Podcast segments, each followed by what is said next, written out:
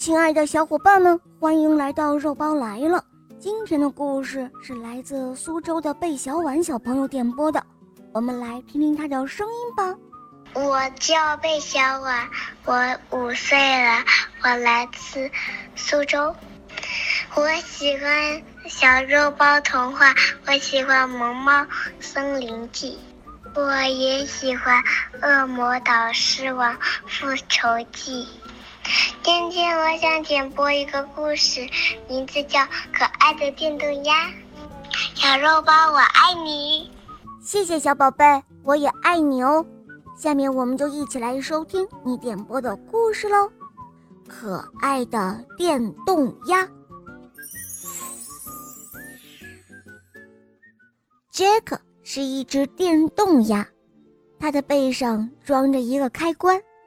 向左转三圈，再向右转一圈半，它就会迈动两只脚，啪嗒啪嗒地走起路来。当杰克的小主人转动开关的时候，杰克记住了密码：向左转三圈，再向右转一圈半。这一天，小主人不在家，杰克一个人好孤单。他想出去逛一逛，他自己按照密码转动起开关来，然后啪嗒啪嗒出门去了。杰克沿着大路一直往前走，路上遇见朋友铁皮鸡。“嗨，你好啊，铁皮鸡！”他想停下来跟铁皮鸡说说话，可是两只脚不听话。仍然啪嗒啪嗒的往前走，刚打了个招呼，人已经跑出好远去了。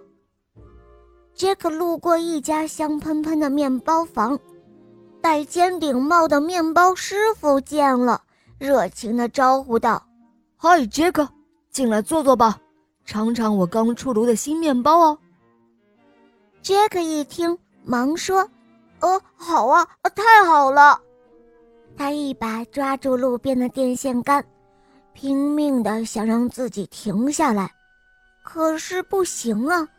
两只脚一下把他拉离了电线杆，继续朝前走着。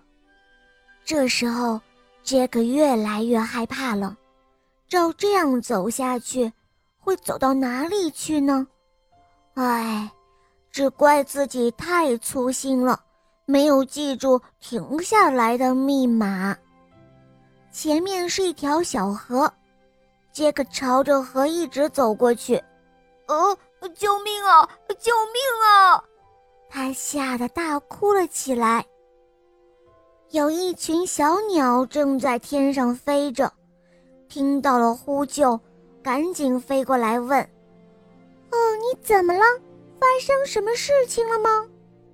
呃。快救救我！我我停不下来了，我快掉到河里了！快救救我！杰克大叫了起来。这时候的他离小河只有几步远了。小鸟明白了，他们二话不说，马上降落到地上，一起拉住杰克，好像在和杰克两只脚比赛拔河似的。